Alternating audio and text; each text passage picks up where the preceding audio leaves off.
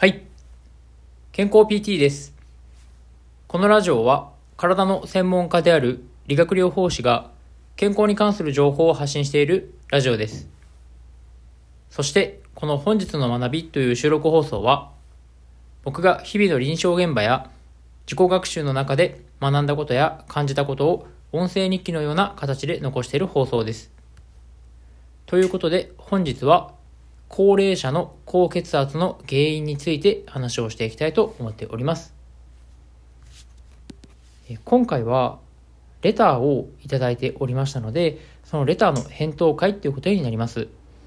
で、いただいたレターの内容に関してなんですが、レターの内容を読み上げさせていただきます。毎回の放送ありがとうございます。高齢者の高血圧の一番の原因は何ですか？家でのんびりしていて塩分控えめの生活ですが80歳で170くらいあります。ということでレターをいただいております。レターをいただきありがとうございます。今回いただいたレターのような形で塩分をあの控えているんですけどあの血圧がま高いっていう方の場合ですね。で、あとそれ以外にも含めてなんですけど、この高齢者の高血圧の原因の中で、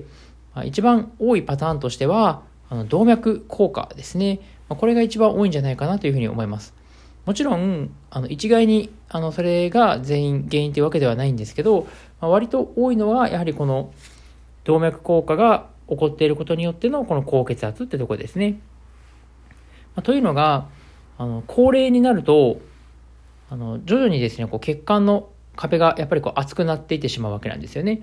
でその動脈硬化が起きてきてしまって血管が硬くなってしまうとあのより血液を心臓から送り出す時にあの強い力で送り出す必要がありますんであの収縮期血圧というですねこう上の血圧が上がりやすくなるんですよね。ですんで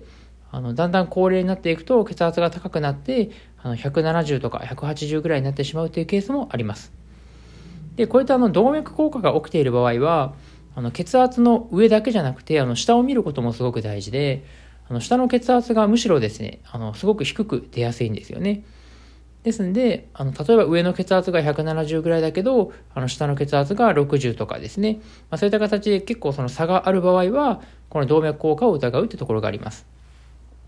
まあ、これは動脈が硬くなることによって、あの血液を送り出した後にしっかりとこう血管が広がりにくいですねあの硬い状態の血管っていうのが広がりにくい状態になるとあの下の血圧っていうのは低く出るので、まあ、そういったのが見られた場合はこういった動脈硬化を疑ったりもするんですけど、まあ、これが上の血圧も高くて下の血圧が高いっていう場合はまたちょっと違う原因があのありまして、まあ、それはねこう塩分の取りすぎによるものであったりとかあとはその自律神経の問題とかですね、ま、そういったところも関わってくるかと思います。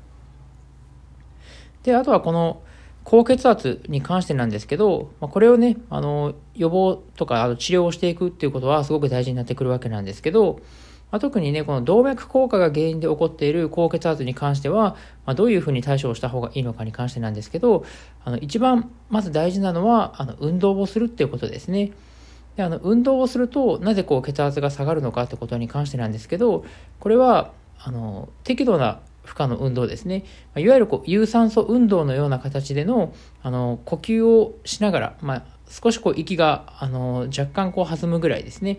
あの無酸素運動のようにこう筋トレのような形であの息んでしまって運動すると逆に血圧が上がってしまうのであんまりこう血圧が高い方の場合はあの筋トレっていうのはお勧めできないんですけど有酸素有酸素運動のような形の運動をやっていただけるとあの体の中からですね、あの一酸化窒素というものがあの分泌されることによって、まあ、それであの血管をあの広げてくれる。で、結果血圧を下げてくれるという効果がありますので、まあ、そういった形であの有酸素運動をやっていただくのがすごく大事かと思います。あと、それだけじゃなくて、あのストレッチですね。あの筋肉を伸ばしてあげて、そしてこう、あの伸ばした後にこう、あの少しこう休む時間を入れることによって、あのこれもまたあの一酸化窒素 NO が出ることによってのあの血管とかですねそういったものをこう広げてくれるような効果があります。あとはこの有酸素運動をすることによってあの体の中にですねこう LDL コレステロールと HDL コレステロールっていうのがありますけど、いわゆるこう悪玉と呼ばれるこう LDL コレステロールっていうのが、あの血管の壁のところにですね、こう溜まってこう、コブを作っていくと、あの血管が狭くなってしまうんですけど、運動をしてこの HDL コレステロールっていうものをあのしっかりとあの増やしていくことによって、あのこのあれですね、こう悪玉をこう回収していくような、そういった効果があるんですよね。でそれでこう動脈硬化をこう改善させていくというところがありますので、まあ、そういった意味でね、やはりこう有酸素運動をするってことは、この動脈硬化の予防改善のためにすごくあの効果があるってところがあの言われておりますんで、まあ、ぜひですね、あの血圧が高い方ですね、あのこういった形で有酸素運動を毎日取り入れていただいて、あの1日ですね、40分ぐらいはですね、あのやっていただくといいかなと思います。で、毎日歩数を大体こう8000歩以上ですね、あのできるようにやっていただくと、あのそれがね、こう毎日続けていくことによってこう血圧を下げるというところにもつながってくるかと思いますので、ぜひやっていただけたらと思います。はい、ということで、えー、一応今回はですね、高齢者の高血圧の原因について話をさせていただきました。本日も聴いていただきありがとうございました。